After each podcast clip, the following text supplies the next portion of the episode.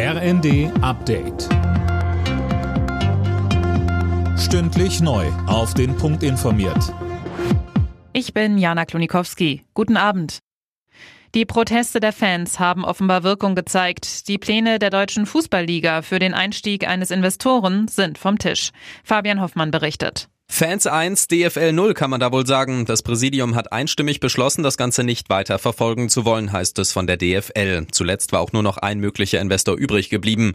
Den Beschluss überhaupt auf die Suche nach einem zu gehen, hatte Fans auf die Palme gebracht. In den Stadien gab es immer wieder Protestaktionen, unter anderem mit Tennisbällen und Schokotalern auf dem Spielfeld. Das hatte zu teils langen Spielunterbrechungen geführt. Einige Erst- und Zweitligapartien standen sogar vor dem Abbruch.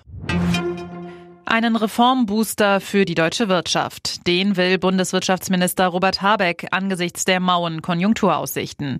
Die Ampel geht nur noch von einem Mini-Wachstum des Bruttoinlandsproduktes um 0,2 Prozent aus.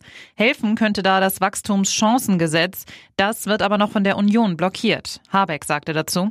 Es macht ja wenig Sinn, darüber zu fabulieren, welche Impulse man der deutschen Wirtschaft geben kann, bei der nicht gedeckten Finanzierung und dann das, was man gegenfinanzieren kann, aufzuhalten. Die deutsche Wirtschaft hat sich ja sehr klar positioniert. Ist ja nicht so häufig, dass die Wirtschaftsverbände die Union auffordern, mal einen Weg frei zu machen. Das haben sie aber hier sehr klar getan. Das Rauszögern schadet dem Standort.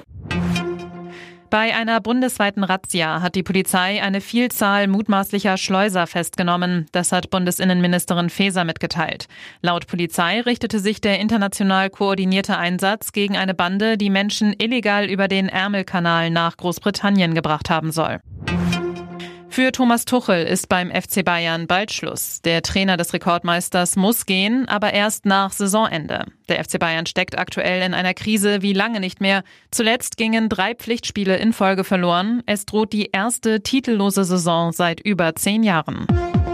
Alle Nachrichten auf rnd.de